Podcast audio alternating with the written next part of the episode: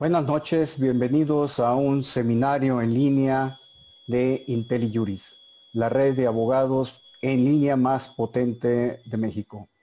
El tema que hoy abordaremos son las responsabilidades legales de los médicos en la pandemia. El título en sí mismo es retador. Se nos ha cuestionado si es el momento de plantear el tema así de manera cruda, de manera abierta, en una etapa que se avisora en esta semana y en dos más como las críticas en algunas regiones del país.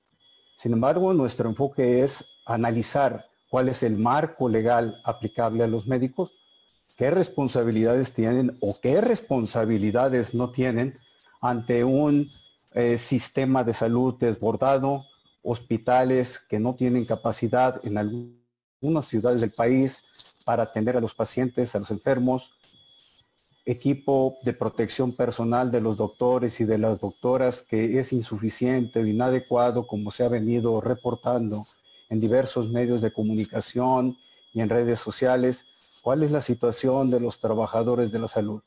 No todos son responsabilidades médicas, ciertamente, pero tenemos que saber los abogados cuál es el marco legal que rige a estos profesionistas.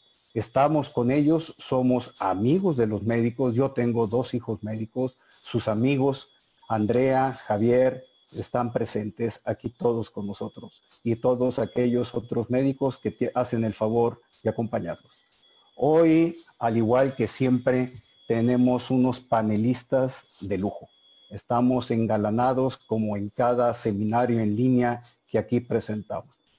En primer término, me permito presentar a José Ramón Cosío Barragán, un destacado abogado especializado en todo el marco normativo que rige la práctica médica. Muchas gracias por acompañarnos, José Ramón. También está con nosotros la magistrada Mirna Araceli García Morón, quien es eh, magistrada presidenta del Tribunal de Justicia Administrativa del Estado de México, a quien tuve la oportunidad de conocer cuando yo era integrante del Comité de Participación Ciudadana del Sistema Nacional Anticorrupción. Y el motivo de nuestro encuentro fue precisamente la experiencia y los conocimientos que ella tiene construidos durante varios años en el ámbito del derecho a la salud. Muchas gracias, Mirna. Y por el otro lado, tenemos a mi querido amigo, colega, mi presidente, como le llamo ya eh, desde los tiempos en que encabezó la barra mexicana Colegio de Abogados en la Ciudad de México. Él es presidente eh, fundador de una organización de litigio estratégico de litigio de interés público focalizado en la actualidad en temas de salud. José Mario de la Garza, muchas gracias por acompañarnos. Su organización civil es Renace. Muchas gracias, José Mario. Gracias, Luis Manuel. Buenas tardes. Eh, me gustaría empezar contigo, José Ramón, que nos eh, platiques eh, cuál es el marco normativo que rige la práctica médica.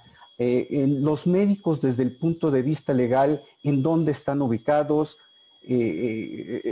Danos tus conocimientos sobre este tema, por favor. Sí, Luis, ¿qué tal? Muchas buenas noches.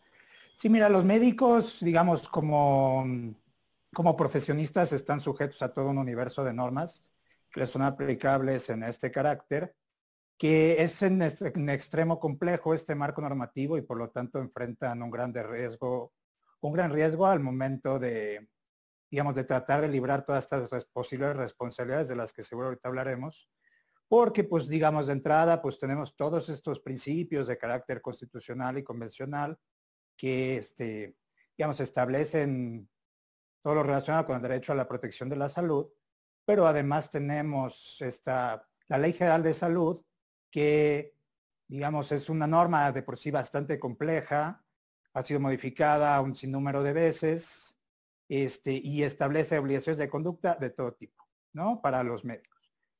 A su vez, esta Ley General de Salud tiene ocho reglamentos que se derivan de ella. Digamos, en ese sentido tendría especial atención para los médicos este reglamento de servicios o de prestación de servicios de atención médica, hay siete reglamentos adicionales. Y, digamos, este, de manera adicional, las autoridades sanitarias han emitido un conjunto de disposiciones, digamos, como normas oficiales mexicanas, que rayan en el número casi de 140 normas oficiales mexicanas, que si bien no todas son aplicables o obligatorias para los médicos en sentido estricto, sino también para instituciones de salud, pues bueno, estas establecen un sinnúmero, sinnúmero grandísimo de obligaciones, ¿no? Que tienen que ver por ejemplo, con el expediente clínico electrónico, los consentimientos informados, eh, la forma en la que se emiten recetas médicas, todas estas cuestiones, ¿no? Además de esto, digamos, y es igual importante, aunque no detenernos porque lo han hablado ya mucho, pues se ha creado a partir de todos los acuerdos y decretos, pues una especie de marco normativo de carácter excepcional que, digamos, de alguna forma limita o en algunos casos o adiciona o modifica las obligaciones que ya de por sí tienen los médicos.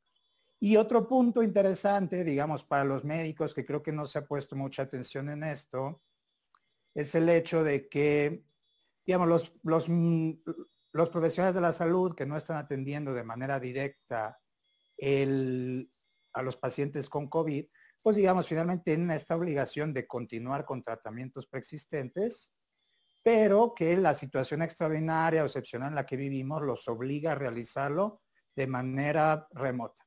Sin embargo, como no existe en México una regulación específica, por ejemplo, para la telemedicina, entonces, digamos, podríamos pensar que las obligaciones y responsabilidades de los médicos pues permanecen igual con independencia de que estos tengan de manera presencial al paciente y puedan realizar diagnósticos o, este, digamos, este, recetar tratamientos de manera remota. ¿No? Entonces, eso es una parte interesante que hay que tener en cuenta. Además, digamos, de obligaciones que se deriven de esta, de, esta atención remota, como pueden ser, por ejemplo, todas las cuestiones de protección de datos personales, ¿no? Y el resguardo de estos, digo, en ese sentido, el otro día vi la, el INAIS ha sacado una guía que podría ser de mucha utilidad para los médicos, digamos, para guiar un poco, o que tengan conocimiento de cómo dar tratamiento a estos datos, pero este, digamos, es, es un caso interesante, ¿no? De estos médicos que si bien no están atendiendo directamente el COVID, pues sí siguen realizando su práctica, pero de esta manera excepcional, ¿no? Y digamos, pues de este, de este marco normativo aplicable y el posible incumplimiento que se dé, este, pues pueden derivar todas este tipo de responsabilidades, este, de las cuales seguramente van a hablar ahorita, pero creo que es importante mencionar esto, digamos, no es algo único de los médicos, pero sí es una particularidad de la forma en la que prestan su servicio o realizan su profesión, que digamos, las obligaciones que el médico tiene frente al paciente son, digamos, decimos obligaciones de medios, ¿no? Esto quiere decir que el médico, si bien no está obligado a proporcionar resultados o satisfacer ciertas condiciones al mejoramiento de la salud del paciente, sí está obligado, digamos, a realizar su actividad conforme a, pues, digamos, todos los principios de la ciencia médica, del estado actual de esta misma ciencia, los recursos disponibles, todas estas cuestiones, ¿no? Que es esto que se llama, o que le llaman la lex, la lex artis, ¿no? Y, digamos, la desviación de, esa, de ese estándar óptimo de conducta que podemos llamarle, implica o podría implicar cierta responsabilidad para los médicos. Claro está, y esto es importante, digamos, igual mencionarlo en el futuro, o sea, más adelante, que en el caso, digamos, de estos médicos, como tú mencionabas, que no están teniendo los insumos necesarios, y los medicamentos, y el equipo de curación que se requiere, pues no podría, digamos, ellos pueden acreditar que si bien no se realizó esta, no se cumplió con esta obligación de medios, es por una causa no atribuible a los médicos y de esa manera, pues digamos, excluirlos de posibles responsabilidades, ya sea civiles, administrativas, penales, de cualquier tipo, ¿no? Muchas gracias, José Ramón. Están llegando varias preguntas. Eh, nos iremos gradualmente tratando de responderlas todas y estoy seguro que aquí los panelistas eh, se adelantarán a varias de esas dudas que nos están presentando. Incluso estoy leyendo un par de médicos que están haciendo sus planteamientos y otros eh, interesados en, la materia. Mirna, desde la práctica que tienes, mm, desde el conocimiento, pues está el tema de las responsabilidades, pero también de no responsabilidades de los médicos. Eh, se habla de una responsabilidad objetiva, la carencia de elementos suficientes para prestar los servicios. Ahorita estaba leyendo una pregunta donde dice, oigan, eh, eh, si no hay especialistas suficientes para atender temas de COVID y se están habilitando otros profesionistas médicos con distintas especialidades, cómo se está presentando este tema, eh, podemos confiar, no confiar, eh, es decir, todo un marco. Sé que mi pregunta es muy abierta, pero las preguntas y los señalamientos son muchos. Muchas gracias, Luis Manuel. Mira, eh, como ya lo adelantaba José Ramón, en, en, el ejercicio de la práctica, y me voy a referir de manera específica a la práctica o la responsabilidad en la vía administrativa, pues confluyen una serie de condiciones, yo diría que en el, derecho a la prestación de la salud, desde que llegó en sede constitucional en 1983 y mm, eh, hace no, muy, eh, mucho tiempo, eh, confluyen ya tres derechos específicos. El derecho a la salud, un derecho resarcitorio, que es en el que tendríamos que determinar que el objeto del derecho a la salud es evitar el daño y el riesgo que tiene que ver con el elemento de la salud. Y, e influye además otro derecho que es el derecho a la buena administración pública. Sin duda, eh, la serie de normas que se han sido diseñadas para que los usuarios del sector podamos hacerlas exigibles, también tienen que ver en un contexto de normalidad. Pero este no es un contexto de normalidad. Mira, la pandemia pues es una propagación de un virus a nivel mundial esta tiene características específicas porque eh, pues la mayoría de personas que se podrían contagiar eventualmente en el mundo no tenemos inmunidad contra él y pues en el contexto de la sociedad mexicana se presenta eh, eh, otra circunstancia específica que ha llevado a una proliferación muy rápida, que son las enfermedades subyacentes. Esto quiere decir que no solamente es el virus, sino además el tema de salud pública que no ha sido estrictamente controlado. Eh, la atención médica es uno de los elementos en los que, de acuerdo a la regulación que hay en términos de la Ley General de Salud, se puede prestar el servicio prestacional de salud. Esto es un conjunto de acciones que se convierten en actos administrativos que eventualmente podrían ser revisados al marco de una legalidad o incluso de una eh, constitucionalidad. Y todo, este andamiaje del que hablaba José Ramón eh, nos, tiene que dejar de indicio que eh, la forma en la que se presta se respeta el derecho a la salud en México en su configuración constitucional y legal opera como un sistema, como un sistema que tiene una autoridad vertical y que en los casos de las emergencias sanitarias, de las pandemias, las decisiones son enteramente ejecutivas, esto es, de quien es la autoridad eh, sanitaria competente para poder llevar a la práctica y conseguir todos los objetivos que establece la Ley General de Salud.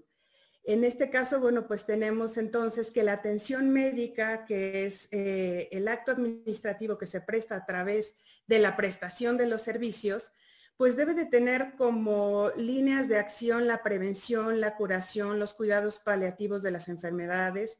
Debe ser oportuna, debe de ser de calidad, debe de ser idónea. Pero al momento de contrastar estos elementos con la legalidad, pues ya empezamos a tener los primeros problemas, que son los conceptos indeterminados. Y volvemos a la normalidad en la que se deben de prestar esos servicios de salud. Mira, por ejemplo, eh, dice la ley pero pues las leyes no son exactamente perfectas o realizables o posibles, que todos los establecimientos deben de contar con el personal suficiente e idóneos, con recursos físicos, con recursos tecnológicos, con insumos básicos del cuadro de salud que determina, por cierto, el, el Consejo de Salubridad. Pero aquí tenemos un problema. esto eh, opera en la normalidad, pero esto no es una normalidad. De suyo, no hay posibilidad de que los médicos puedan cumplir con la misión de emitir un diagnóstico y de tener un tratamiento basado en, eh, fundamentalmente en los conocimientos de la ciencia, en la Lex Ardic, en sus principios. O sea, ya empezamos a tener imposibilidades operacionales en la práctica eh, que tienen que ver con esa prestación del servicio público que, insisto, se convierten en actos administrativos que eventualmente podrían ser sujetos a la legalidad. Ahí tendríamos que ver, bueno, entonces yo quiero regresar al tema de la forma en la que se presta la salud en México. Es un tema em, sistemático, viene de arriba para abajo. Eh, yo creo que la, la base operativa más importante es la que tienen los médicos, el personal de salud y de ellos en, una eventual mala práctica médica, que podría ser por negligencia, impericia, falta de cuidado o simplemente porque no se cumplió con alguna de las observancias de una conducta que la ley determinó que estaba tipificada en una infracción y, por tanto conlleva en sí mismo una sanción. Eh, pues e, el cúmulo de normas eh, observables vigentes son muchas pero también hay que tomar en cuenta que en esta función de sistema, otros actores tienen relevancia para el cumplimiento de esa debida atención médica en la prestación de los servicios. Eh, y yo decía que el derecho a la salud en el derecho a la, salud confluyen otros derechos. El derecho del resarcimiento que nos podría llevar a la responsabilidad patrimonial. Creo que las autoridades sanitarias competentes, de acuerdo a como lo establece la ley, deben, les tiene que importar mucho la funcionalidad del sistema de salud, porque en la regularidad de la prestación del servicio, que quiere decir en el acatamiento estricto de la observancia de todo el marco jurídico vigente que está alrededor, va a depender de calificar como regular o irregular la función del Estado. Y en función de ello, se puede acreditar una responsabilidad patrimonial para el Estado, con independencia incluso de que quien despliegue la acción sea uno de los agentes del Estado, que en este caso son los médicos.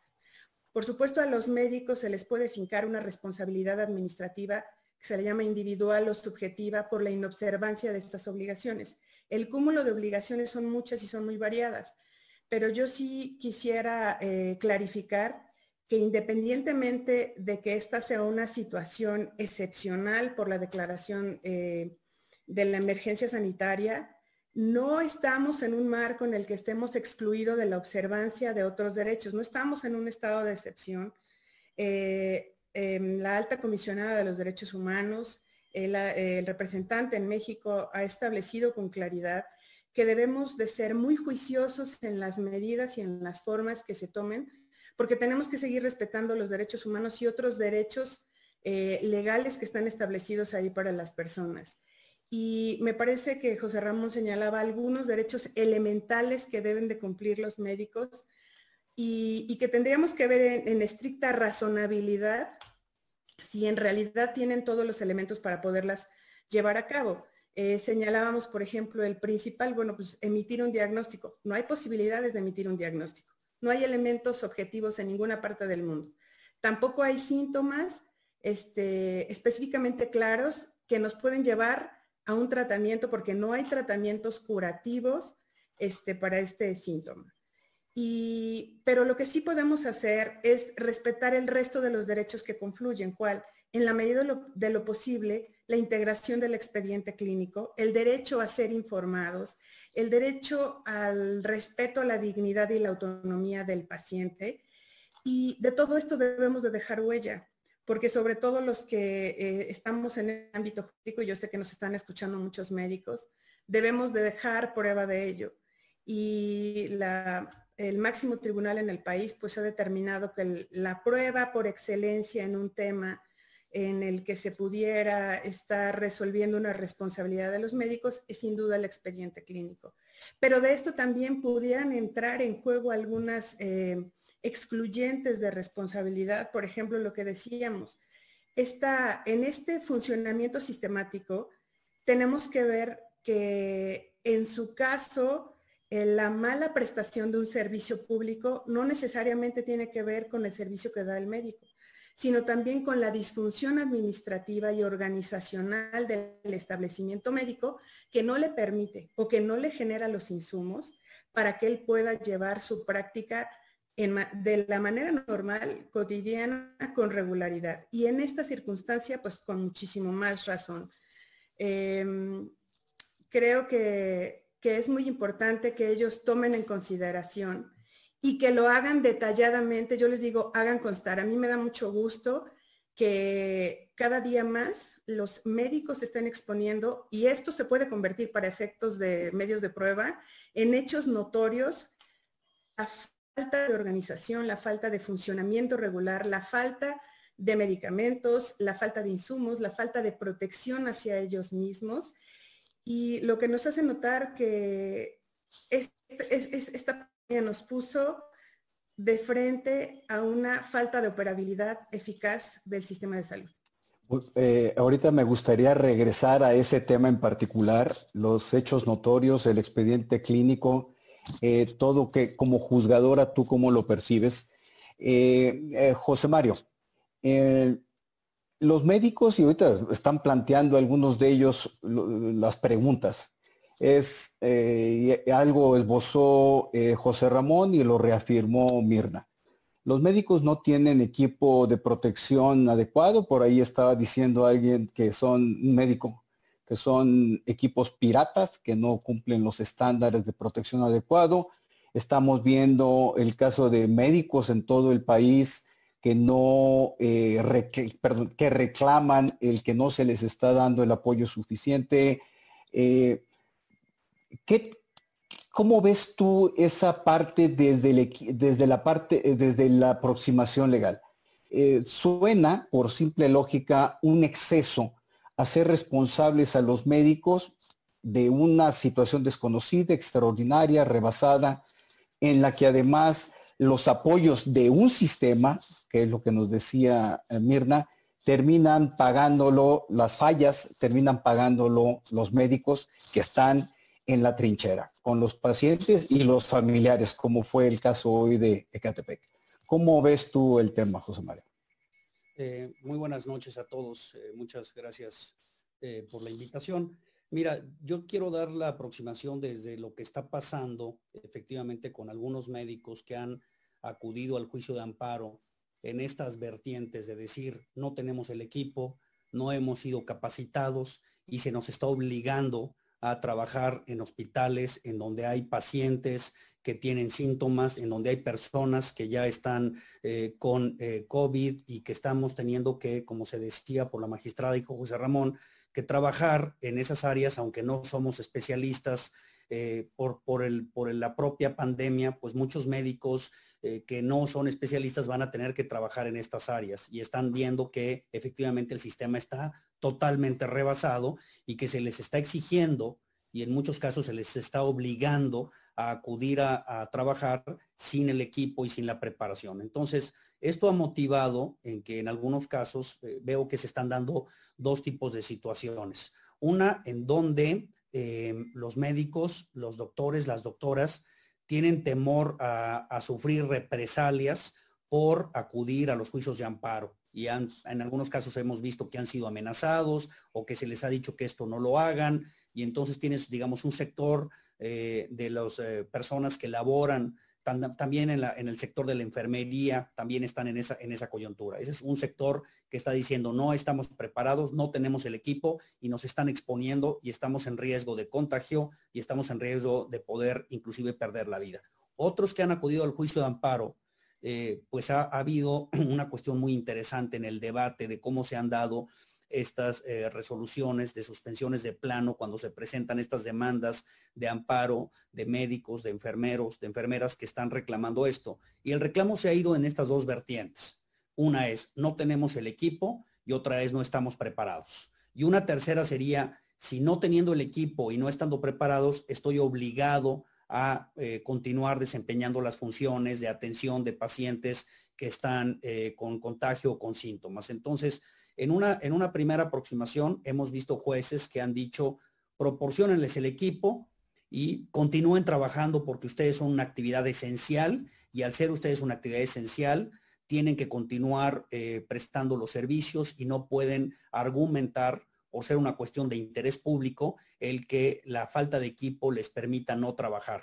Esto también ha sido motivo de recursos de queja que se han resuelto en los eh, eh, tribunales colegiados. Recientemente tenemos una resolución muy interesante que vincula, es la primera que yo he visto, que vincula precisamente la preparación que tengan los médicos, el equipo que se los dé, con correlativo a la obligación de estar trabajando con pacientes que tienen los síntomas. De manera que ya existe un precedente en el sentido de decir tú, si eres un doctor, si eres una doctora, que no te has sido capacitado, que no te han dado los, los, eh, los materiales necesarios, no estás obligado a desempeñar el trabajo ni estás obligado a actuar dentro de las obligaciones que tiene, como bien decía José Ramón, eh, eh, los médicos en nuestro país. Ahora, hay un punto aquí también que es de interés. ¿Qué tipo de equipo te tienen que dar? Porque hemos visto eh, resoluciones que hablan de un equipo idóneo y cuando esto lo materializas y lo lleva ya al hospital en concreto, la manera en la que se ha cumplido es que les entregan a los médicos equipo que no es el idóneo. Entonces también aquí hay una parte técnica que obviamente también los jueces están adentrando a ello en saber, por ejemplo, cómo dictar una resolución con respecto a qué equipo debe dársele y cómo nos aseguramos que las resoluciones otorguen este equipo de manera eficiente. También quién les da la, preparación y quién les da la capacitación. Eh, habría que también plantearnos como reflexión para, para todas las personas que ahora están viendo el seminario, si, si, si, la tendencia va a ser a tener médicos que están amparados y que tienen esta protección, estas suspensiones y que van a poder, digamos, no ir a trabajar porque hay una resolución judicial que así se los permite, porque no les dan el equipo, no les dan la preparación, y médicos no amparados que van a estar obligados a trabajar con un posible contagio por no contar con el equipo, la preparación. Me preocupa también que empecemos a generar esta, esta digamos, división y que empecemos a, a, tener que entonces pensar en que los médicos para poder enfrentar la pandemia van a tener que recurrir al Poder Judicial. La otra problemática que hay es si todos los médicos de este país que están enfrentando la pandemia pretenden ir al Poder Judicial para obtener una suspensión de plano y poder obtener una resolución similar, pues también el Poder Judicial no va a tener la capacidad de resolver todo esto y, creo que vamos a generar un tema también muy complejo, pero por ahí se están dando eh, eh, las problemáticas. Ahora, creo que también para finalizar mi comentario, tenemos que pensar en una época después de la pandemia. como bien lo decía la magistrada, seguramente ahorita por la, forma en la que estamos resolviendo la coyuntura, no permite ver lo que va a pasar después en temas legales. Yo sí veo que muchas personas que tienen un pariente que falleció, probablemente se plantean la, la, posibilidad de presentar demandas de responsabilidad en contra del Estado, en contra de los médicos, y veamos un efecto después de la pandemia de un cúmulo importante, inclusive de abogacía, dedicándose a presentar estas acciones, ya sea en contra del Estado o en contra de los propios médicos. Creo que también habría que pensar en qué va a pasar después y cómo se van a venir estas responsabilidades cuando, digamos, la pandemia haya disminuido y las personas empiecen a retomar la normalidad y empiece a ver, digamos, estas ofertas también de poder iniciar acciones legales en contra de los médicos. Me preocupa también cómo se vendría una reflexión post eh, pandemia con respecto a la abogacía y a los médicos y a su responsabilidad. De hecho, José Mario, el interés por armar este foro solo de abogados, ya habrá otro con médicos presentes, la próxima semana estará el ministro Cosío Díaz eh, eh, coordinando el evento. habrá médicos, ya tuvimos un foro en el que hubo médicos, este solo nació precisamente por esa inquietud que platicaba, yo con ustedes tres hace unos días, de qué va a pasar después.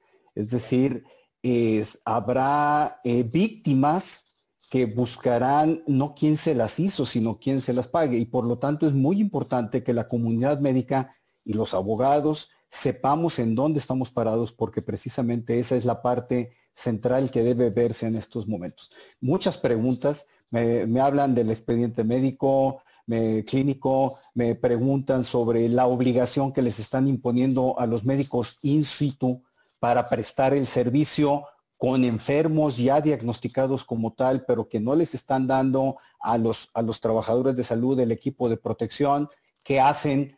Eh, José Ramón, me gustaría en particular eh, atender estas preguntas eh, prácticas.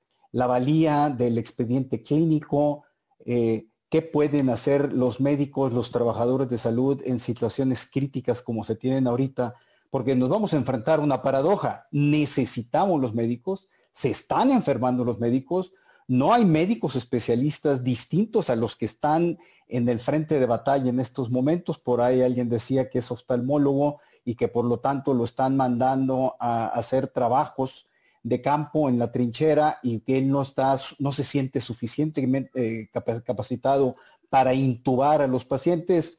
Eh, ¿Qué nos puedes decir de eso, José Román? Eh, sí, pues digamos, algunos de los efectos que ha tenido, digamos, todo esta, este régimen extraordinario que ha salido, que se ha creado post pandemia, este, o durante la pandemia más bien, digamos, una de las consecuencias que ha tenido es que ha obligado a que médicos que no son tradicionalmente especialistas o que tradicionalmente atenderían pacientes con padecimientos respiratorios, como podrían ser los que tienen especialidad en neumología o infectología, fisiología pulmonar, todo esto, se les obligue a, digamos, por un lado, se les obvia la, se les quita esta obligación de tener un certificado de especialidad, pero por otro lado se les está obligando a este, atender a este tipo de pacientes, ¿no? Y claro, por supuesto, el problema es que no necesariamente ellos están capacitados para dar atención a estos padecimientos, ¿no? Por otro lado, pues digamos, los hospitales en principio tendrían que tener todas estas guías clínicas para que guíen la conducta de, los médicos, sobre todo los no especialistas, en la atención de estos padecimientos. Pero, digamos, ha sabido que existen ya, hay, varios hospitales que a la fecha o hasta hace muy poco todavía no tenían estas guías clínicas, ¿no? Y este, y digamos, con relación al expediente electrónico, es importante, digamos, esta sí es una obligación, digamos, de carácter, este, pues digamos, de carácter sí o sí, ¿no? Los médicos están obligados a realizar y llevar a cabo este expediente. Y que de alguna forma es una acreditación de que en efecto en el tratamiento de un paciente cumplieron con todo este y a lo largo de todo el proceso médico cumplieron con todas estas reglas que les impone la Lex entonces, ahí sí es importante que cada paciente esté llevando a cabo, que cada médico más bien, perdón, esté llevando a cabo y esté llenando el, el expediente clínico conforme lo establece la norma oficial mexicana en la materia, para que en su momento, digamos, esto les permita a ellos, este, pues poder estar excluidos de cualquier tipo de responsabilidad por esto, ¿no? Te, comentaba, Mirna, hay una pregunta que me llamó la atención. Soy jefa de un hospital en vías de conversión y llevo más de mes y medio tratando de capacitar a todo el personal médico y trabajadores de salud en manejo y uso adecuado del equipo de protección, muchos negándose a recibir la capacitación. ¿Qué se puede preguntar en estos casos? Es eh, eh, un ejemplo de lo mucho que se nos está comentando y se nos está señalando en preguntas eh, que nos hacen los espectadores. Tú señalabas hace un momento de que tenemos el caso del hecho notorio, cómo está la situación. Y por el otro caso, pues hablamos de, por otra parte, hablamos del expediente clínico, pero también tenemos situaciones prácticas como la pregunta que acabo de leer.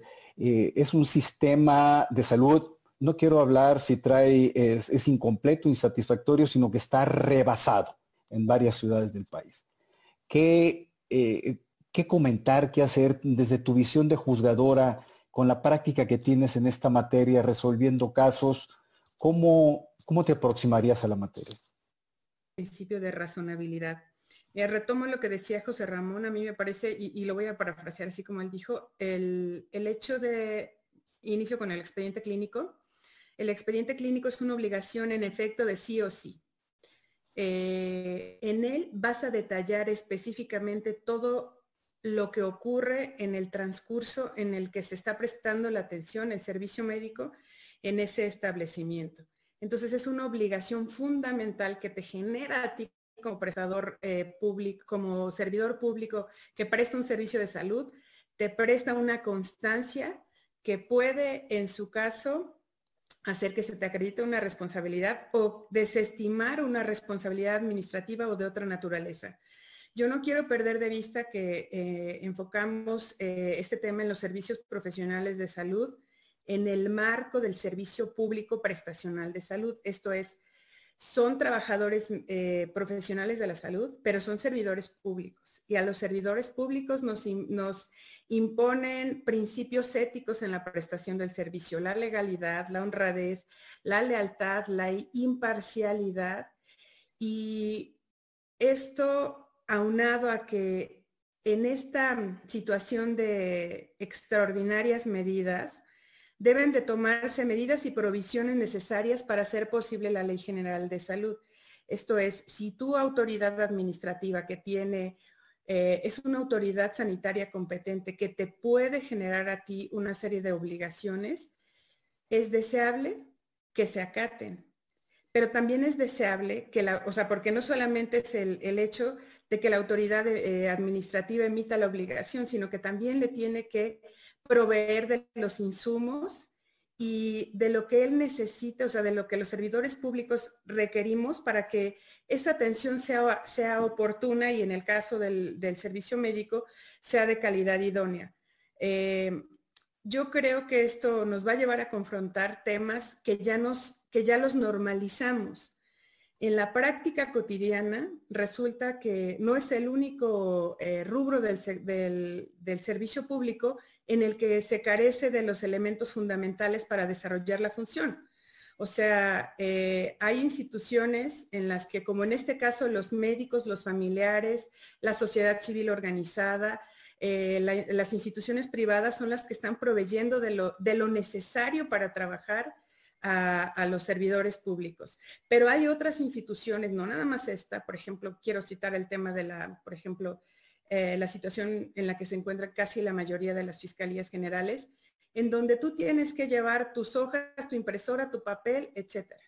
En el mismo caso de los policías. A mí me parece que si después eh, tenemos que hacer un, ejercicio de reflexión, tendremos eh, que advertir que, insisto, aquí hay responsabilidades verticales, transversales, en donde habrá que empezarle a exigir la regularidad de la función en el ejercicio de la buena administración pública. Cuando se recibe una administración, se recibe con activos y pasivos. No quiere decir que recibes una administración funcionando idealmente. Y si no va a funcionar idealmente, bueno, pues hay que tener estándares de factibilidad y en función pensar esas infracciones que están siendo señaladas en la ley y pues aprender a hacer un ejercicio de nuestros derechos, no solamente como como pacientes, como usuarios del servicio, sino también como trabajadores. O sea, claro que nos asiste una serie de derechos que están ahí regulados, aún con ese contrato condición con el que nosotros nos sumamos al servicio público. Eh, ese, ese llenado puntual del expediente clínico es súper necesario. Eh, en su caso, las imposibilidades tendrán que em, detallarse de cuál es la razón por la que no se pueden hacer para que también puedan constituirse como excluyentes de responsabilidad si tienen que ver directamente con la, con la infracción al bien jurídico tutelado de la ley de la salud, que es curar, promover y restaurar la salud, sobre todo en este, en este tema de contingencia. Y habrá que tener razonabilidad si es que, ¿qué es más importante? O sea, ¿A qué le debe dar preeminencia el profesional de la salud? ¿A llenar el expediente clínico o atendiendo a la saturación a atender a un número que rebasa por mucho la capacidad técnica y humana de atención en servicios médicos. Los hechos notorios pues, son aquellos que son irrevocables y que tienen un eh, nivel eh, probatorio específico dentro de un procedimiento de responsabilidades, un procedimiento jurisdiccional. Y es claro como, es, como esto que ya se ha hecho evidente en el sentido de, em, del qué y, los, de los qué y los cómo pretende el sistema resolver em, la saturación la falta de médicos, la falta de especialistas y la falta del equipo de protección. Eh, y, por otro lado, cuando en su momento venga el tema de la responsabilidad patrimonial, que yo creo que sí se va a plantear, pues hay que recordar a quién le va a corresponder la carga de la prueba de acreditar que el servicio funcionaba con regularidad. Y no solamente son dichos, hay que acreditarlos. Si el sistema de salud en la parte administrativa me dice que funciona bien, pues tendrá que acreditarme cómo. Si me dice que han eh, desplegado una serie de acciones para entregar en mil cantidad de cubrebocas, pues me tendrán que decir si son proporcionales de acuerdo al número de servidores públicos que lo requerían con la continuidad y en las condiciones específicas de la pandemia. Creo que todo eso va a ser una suma de argumentos eh, muy creativos también que tendrán que empezar a plantear eh, los abogados, pero sí sin duda es una situación inédita, o sea, sui generis. Lo cierto es que tampoco podemos dejar descobijado el servicio de salud. Me parece que dentro de esas previsiones es deseable que todos tengan la práctica y la técnica. Pero si no, es, si no estamos en el mundo del idealismo, pues vámonos al materialismo en el reducto en el que tengamos. Si, tengamos, si tenemos esos médicos que tienen conocimientos generales, pues eh, muy bien por la encargada de este hospital, que está haciendo lo necesario para emprender una actividad en la que puedan todos entender y comprender el conocimiento del uso de estos ventiladores o el uso de las guías. Yo no sé si hay, desconozco si hay guías, pero todo esto debe de documentarse. Lo que está haciendo en su caso la titular administrativa de, de este hospital tendrá que documentarlo, porque va a ser oponible en su momento cuando ella quiera, ella o el Estado, la estructura, el sistema quiera acreditar la debida regularidad de la función y con los elementos en el contexto y en las circunstancias con las que tenemos. Gracias, verdad. Sin duda no habremos de, no habremos de, revisar en un, marco de normalidad, sino en un marco de excepcionalidad. Muchas gracias. Muy clara la, exposición. José, eh, eh, José Mario José Ramón, una pregunta para ser contestada eh, desde diferentes eh, aproximaciones. Eh, y, todo, gran parte de las preguntas, muchas preguntas están centradas sobre este dilema. Por un lado, recursos humanos insuficientes, médicos que están siendo contagiados, y por ahí él señalaba, es, lo cual es cierto, médicos que están falleciendo por causa del COVID-19. Segundo, no cuentan con apoyos humanos suficientes, eh, eh, internos de medicina han sido retirados de los hospitales, pasantes de medicina de igual manera, eh, se están habilitando a profesionistas con médicos con otras especialidades, ya señalaba el tema de los oftalmólogos, pero hace un momento me estaban poniendo otros ejemplos de, otros, de otras especialidades, cardiólogos, etcétera. Es decir, no hay manos. Estamos en una situación de desbordamiento. Mm, ya eh, José Ramón Cosío eh, Barragán nos hablaba del tema de la necesidad eh, de contar con un expediente clínico, lo refrendó Mirna. ¿Qué hacer? ¿Cómo los médicos pueden prever o anticiparse a una situación que ustedes ya anunciaron que puede ser de complejidad para ellos en el futuro. Eh, José Mario. Mira, a mí me parece que tampoco se ha eh, emitido algún criterio en, términos eh, de, dar una pauta para, para, que los médicos, como bien decía la magistrada, sepan hasta dónde llega su responsabilidad en, un, en, un, en una situación de caso fortuito y de fuerza mayor como la que nos encontramos, en una situación excepcional. Este, si, no tomo la capacitación y me obligan a atender a los pacientes y esos pacientes, van a morir, tengo o no responsabilidad, actúe diligentemente o no actúe diligentemente.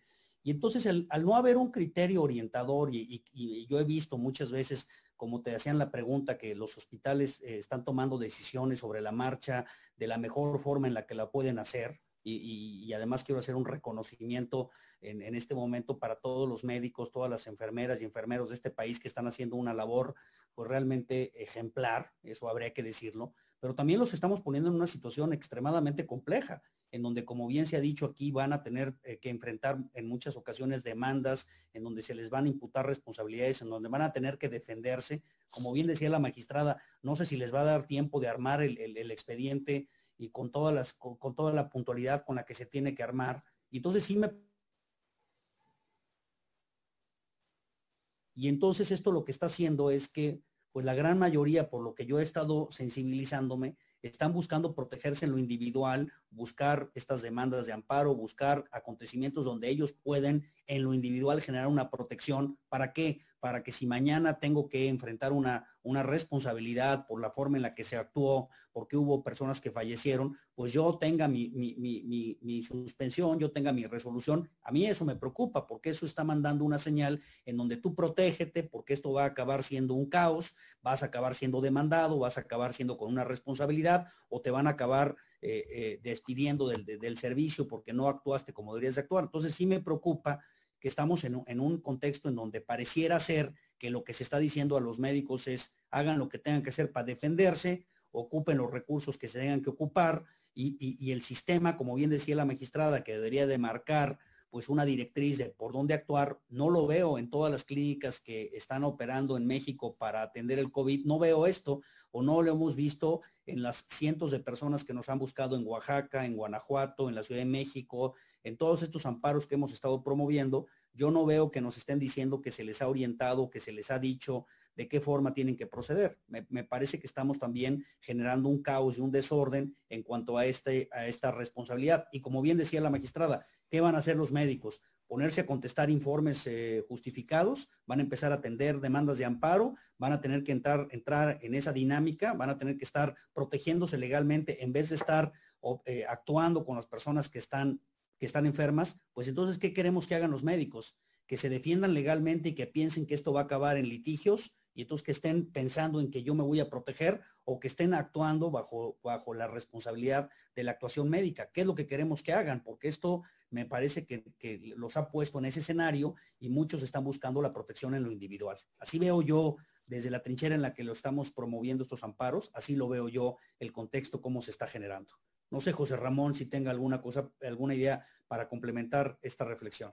Sí, me gustaría escucharte, José Ramón, por favor. No, pues, em, digamos, completamente de acuerdo con lo que mencionas tú, José Mario, y también Mirna. Es, un, es preocupante, digamos, este hecho de que, pues, no haya tal así como política pública o, digamos, de manera reglamentaria, pues, mecanismos para que los médicos realicen esta actividad que están obligados a desarrollar de manera, pues, digamos, óptima. Y que esto pretende resolverse a, partir de juicios de amparo, que van a crear este régimen diferenciado entre estos médicos si tienen acceso a estos, pero estos no. Digamos, eso pues genera una incertidumbre grandísima para el actuar de, de, los profesionales de la salud, ¿no? Lo cual es sumamente preocupante. Porque otra de las preguntas que se están eh, replicando aquí, y varias son de, de médicos, me dicen, José Ramón, nadie está obligado a lo imposible. Un médico, lo comentan aquí, eh, un médico no puede garantizar que te va a curar y no te puede garantizar que vas a evitar en el peor de los escenarios la muerte. Eh, esa es una realidad y por lo tanto el médico dice, yo no estoy obligado a lo imposible. Y en una situación excepcional, lo comenta alguien más eh, ahí en el, en el chat de, que tenemos abierto, en una situación excepcional, de extraordinaria, también el derecho se tiene que amoldar a lo extraordinario. ¿Tú cómo ves, José Ramón?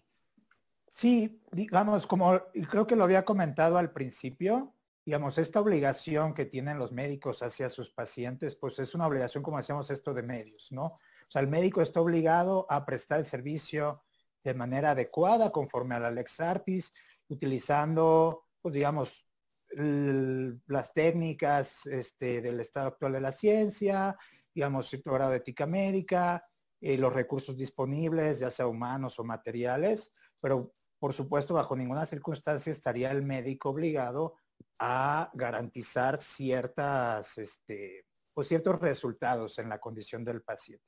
Entonces, de esa manera, pues digamos, en la medida que el médico pueda acreditar, ya sea a través del expediente clínico, y por eso vuelve a cobrar relevancia este documento, que realizó su actividad conforme, utilizando todos estos recursos disponibles que tenía a la mano y que, digamos, documentando la evolución del tratamiento y del paciente y todas estas cosas, pues de alguna forma podría ser un expediente de responsabilidad en la medida que acredita que realizó su actividad de manera adecuada, pero por supuesto, y otra vez lo repetimos, no está obligado el médico a resultados en el estado de salud del paciente, por supuesto, porque los casos son excepcionales, ¿no? Digamos, con independencia del COVID, eh, pues cada tratamiento en cada paciente puede ser diferenciado en virtud de pues, un sinnúmero de, pues, de factores del medicamento, del si estado de salud del paciente,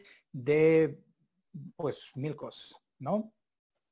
Sí, porque fíjate, José Ramón, además eh, de lo que yo escucho de mis hijos médicos y de los amigos, amigas, eh, doctores, doctoras que, que, pertenecen a, esos grupos, eh, los pacientes que dan señales de que se van a recuperar a las, a las pocas horas se presentan en situación crítica, eh, es decir, una inestabilidad es lo que yo entiendo de la enfermedad. Eh, pero aquí me están, me están planteando, Mirda, eh, es cierto, tengo que llenar el expediente, el, el expediente clínico, lo tengo que llenar. Pero resulta ser, y, y volvemos a lo mismo, porque es uno de los señalamientos críticos que está haciendo aquí. Volvemos a lo mismo. No me da el tiempo, o atiendo aspectos legales o atiendo pacientes, primero. Segundo, no tengo equipo. Tercero, no hay eh, apoyos suficientes. Ah, los médicos son responsables de esas carencias. ¿Cómo acreditar esas deficiencias que se tienen en el sistema? Y te lo presento a ti como eh, seguro juzgadora de estos casos en un futuro eh, no muy lejano. Sí, Luis Manuel, yo quiero hacer también un reconocimiento al mérito elevado de los médicos, del personal de salud, y me parece que como el último eslabón del sistema no debe ser eh, el que resulte más perjudicado. Eh, me parece también que en este país tenemos que cambiar eh, la visión que tenemos del derecho de la potestad sancionadora del Estado. La última ratio del Estado es la sanción el ideal de un sistema punitivo es no aplicar la sanción. En este caso yo creo que hay que resguardar la reducción del riesgo, la reducción de los daños y como normas jurídicas vinculatorias o de fuentes de obligación, pues me iría con los principios éticos que rigen la práctica médica.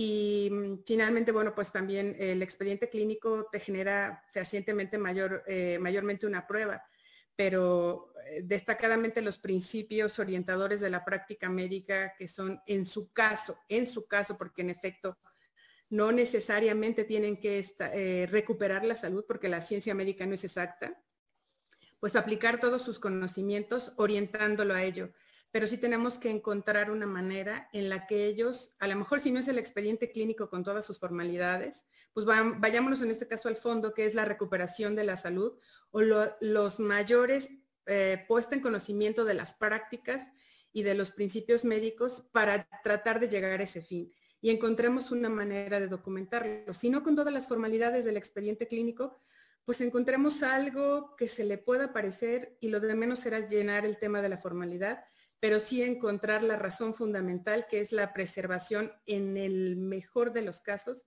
de la salud y la vida de los pacientes. Y reconocer el mérito de los médicos. Sí, gracias.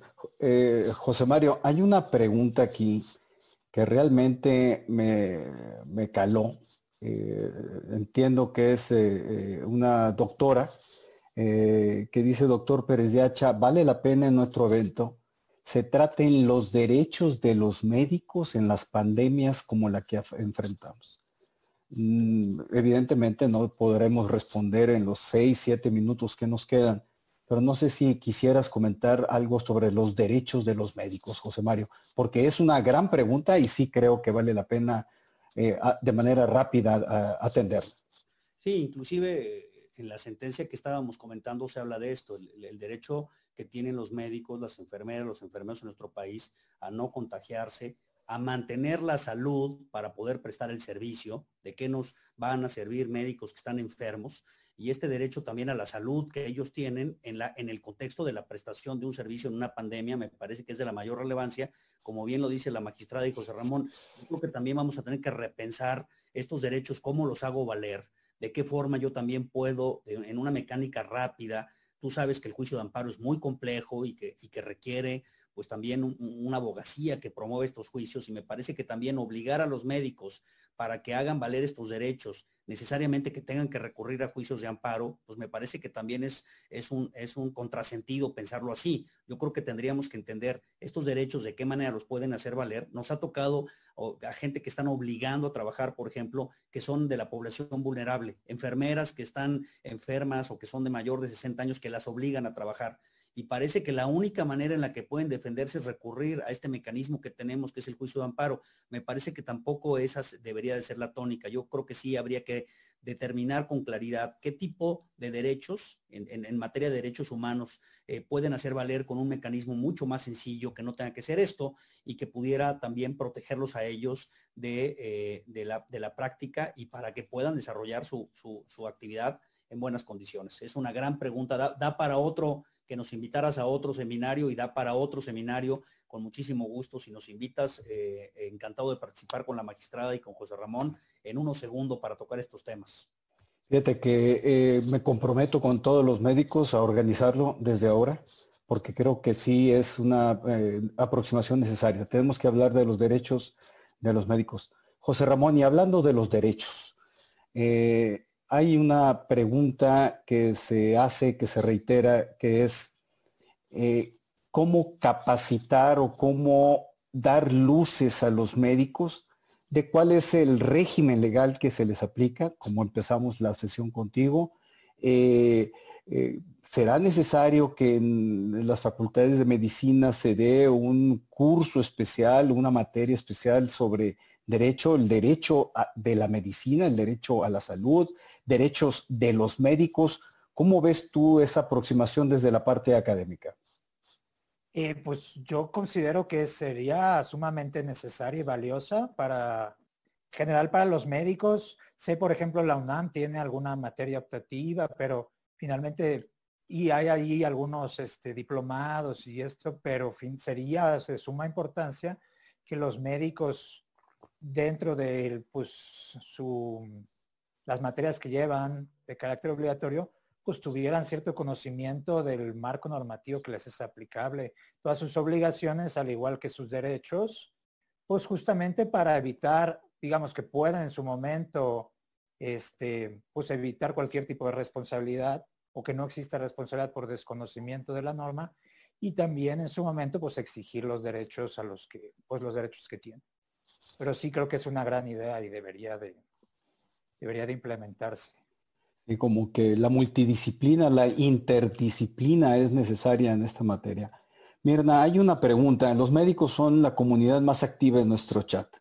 Nosotros como médicos hemos sido orillados a ser médicos a la defensiva, desde la falta de protección legal con la que contamos. ¿Qué comentario puedes hacerle a este señalamiento de un doctor?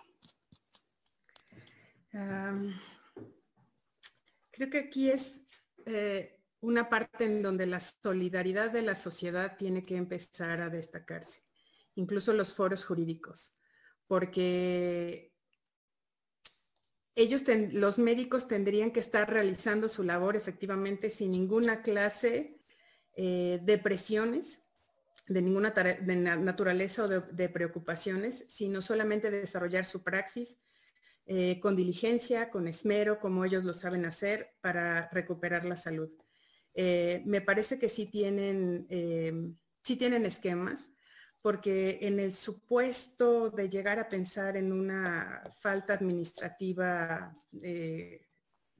grave, me parece que no encontraríamos elementos para una negligencia médica, para una mala práctica médica por todo lo que comentamos inicialmente, porque no hay tratamiento, porque no hay diagnóstico, está como descartada. En la, en la parte de la eventualidad de una falta administrativa no grave, ese actuar, ese, ese, esa acción o esa omisión tendría que estar deliberadamente conducida a, a faltar con las atribuciones y las comisiones que tienen en el ejercicio de la profesión. Y me parece que em, siendo ellos respetuosos de su práctica médica es la mejor manera de cubrirse en un supuesto en el que vayamos por las fuentes de obligación desde la más, eh, desde la más eh, vinculatoria, que es este tema de recuperar la salud, pero sí eh, en el tema quizá de las más esenciales, que es seguir las dinámicas o seguir todos los principios que requiere la práctica médica. Me parece que no están solos. Este foro es una muestra de que no queremos los abogados, el sistema, este, no queremos dejarlos solos. Yo reitero, a mí me parece que la potestad sancionadora del Estado no tiene como última ratio la sanción, que los, los, órganos internos de control y los propios juzgadores tendremos que estar muy pendientes de las condiciones especiales en las que se está desarrollando eh, esta praxis en esta contingencia de, en esta contingencia sanitaria. Me parece que no están solos, me parece que ahí tendrán también que intervenir, por ejemplo, algunos otros organismos, pues ahí tenemos no solamente en este dispositivo legal complicado que comentaba este José Mario, que es el amparo, pero tenemos las acciones inmediatas que pueden generar las comisiones de derechos humanos, por ejemplo. Hay que poner en evidencia eh, y, también desde el, eh, desde el, aspecto laboral, que se están vulnerando muchos de sus derechos como, este, como trabajadores, eh, como servidores públicos. Me parece que, que, no están solos y yo reitero que sigan siendo muy puntuales de esa motivación que los llevó a estudiar la medicina y a no desapegarse de sus principios y la parte jurídica de estas sanciones la, iremos viendo. Yo espero que en la parte individual para los médicos sea con la menor frecuencia. Yo esperaría que la construcción se diera en la función, acreditar la función regular del Estado, porque no obstante que la pudiéramos eh, imputarle en la parte individual y subjetiva a los médicos, yo creo que lo importante es ver en la dimensión micro, macro del sistema y tendrá que ser una reacción del derecho de salud, de un derecho de indemnización y un derecho a la buena administración pública. Sí, José Mario, algo que quieras comentarnos en relación con esto. Muy breve, muy breve. Mira, yo también creo que como reflexión aquí hay que hacer esto. Así como estamos viendo a, los médicos eh, estar a la altura de la problemática, a mí también me gustaría aprovechar el foro al que nos convocas para hacer un llamado a la abogacía de este país para lograr un acompañamiento a los médicos en un trabajo pro bono y que yo también, así como vemos miles de personas trabajando en el sector salud, a mí me gustaría también ver a miles de abogados y abogadas eh, ofreciéndose para defender a los médicos, para atenderles las causas legales. Yo creo que vamos a tener que buscar esta eh, hermanamiento de las profesiones y así que los médicos digan, yo me voy a poder dedicar plenamente a, sacar a, los, enfermos de la, de la pandemia y así vamos a tener que generar un respaldo jurídico. Yo te aprecio mucho que nos hayas convocado, así como lo dice la magistrada y José, y José Ramón, creo que también habría que hacer un foro para ver de qué manera se puede organizar un esquema de protección jurídica a los médicos y que los médicos se sientan respaldados por la abogacía Creo que eso también falta, ¿eh? el, que los médicos puedan tener este respaldo y que se pueda hacer de forma organizada. Aquí hay más de 600 personas que estoy viendo que están participando. También deberíamos de buscar ese esquema. Yo te invito con el liderazgo que tienes a que se, se convoque también a una reflexión en ese sentido. ¿Qué va a hacer la abogacía en este país para acompañar a los médicos, a los doctores, a las enfermeras, a los enfermeros, para que salgamos de esto y que salgamos de una, de una forma eh, eh, pues, protegiendo a nuestra, a nuestra, a nuestra gran, gran eh, eh, personal médico. Es una, es una gran iniciativa, José Mario, porque sí, definitivamente tenemos que estar con los médicos, estamos con ellos y lo hemos demostrado en este momento y lo hemos demostrado mucho en el pasado. Yo creo que ellos ahora tienen que tener la seguridad, los doctores, las doctoras, de que los abogados estamos aquí para apoyarlos cuando se necesiten. Ya el director general de IntelliJuris me anda apurando de que cerremos y sí, no me quisiera ir sin un comentario rápido eh, de, José Ramón, eh, Mirna y José Mario, antes de cerrar esta, esta sesión. Adelante, magistrada. Muchas gracias, gracias por la oportunidad y, pues eh, la reflexión será Insisto, hay que revisar el esquema en el que se presta el derecho a la salud. Es un sistema y los médicos no deben de ser el eslabón eh, que pague la ineficacia que se ha presentado desde que este derecho a la salud fue puesto en sede constitucional y que aún no hemos terminado de articular con eficiencia. Gracias, Mirna, por tu participación en este seminario. Estoy seguro que nos veremos pronto. José Ramón tu, turno. Eh, bueno, pues yo quisiera mm, sumarme a la, iniciativa de José Mario y al reconocimiento a los médicos de, pues, del país por esta gran labor que están haciendo y finalmente pues también considero este digamos con reflexión final la importancia de que a partir digamos de la administración pública federal o de las diferentes entidades se creen estos mecanismos para que finalmente los médicos tengan una actuación guiada, con certidumbre jurídica y que sea cada vez menos necesario acudir a estos medios o este, como el amparo para que puedan resolver sus problemas y realizar su, su conducta o su actividad de manera regular.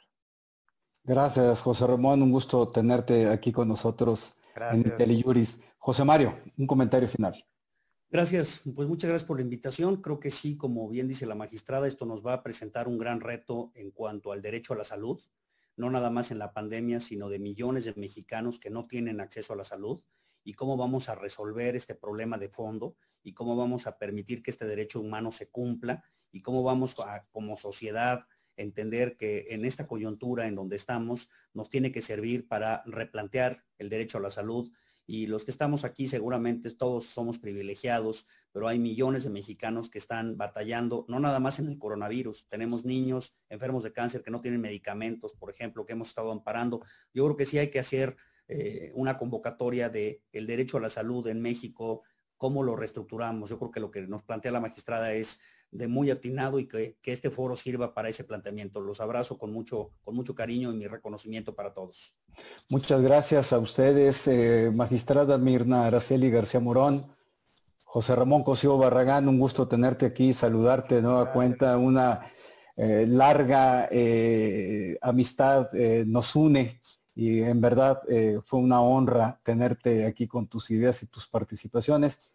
José Mario, también muy agradecido. Hemos entablado varias batallas. Espero que esta sea una más de tantas que emprendamos juntos. Y en este momento yo quiero aprovechar para cerrar eh, con dos ideas. Primero, mandarles un fuerte aplauso a toda la comunidad médica, a eh, los doctores, las doctoras que ahorita en estos momentos, mañana, pasado mañana, están en el frente de batalla, los otros especialistas eh, que no siendo eh, quienes ahora están aquí, eh, pero nos están haciendo fuertes en toda la práctica médica. El COVID no es lo único que padecemos en México. Tenemos muchos más padecimientos, enfermeros, enfermeras, trabajadores de la salud en general, trabajadores sanitarios, como se les conoce. Estamos con ustedes y los vamos a hacer fuertes, como ustedes nos están ayudando en estos momentos. En la próxima semana tendremos un foro especial para atender el tema de la guía para la aplicación de recursos escasos en estas situaciones que fue aprobado por el Consejo de Salubridad General.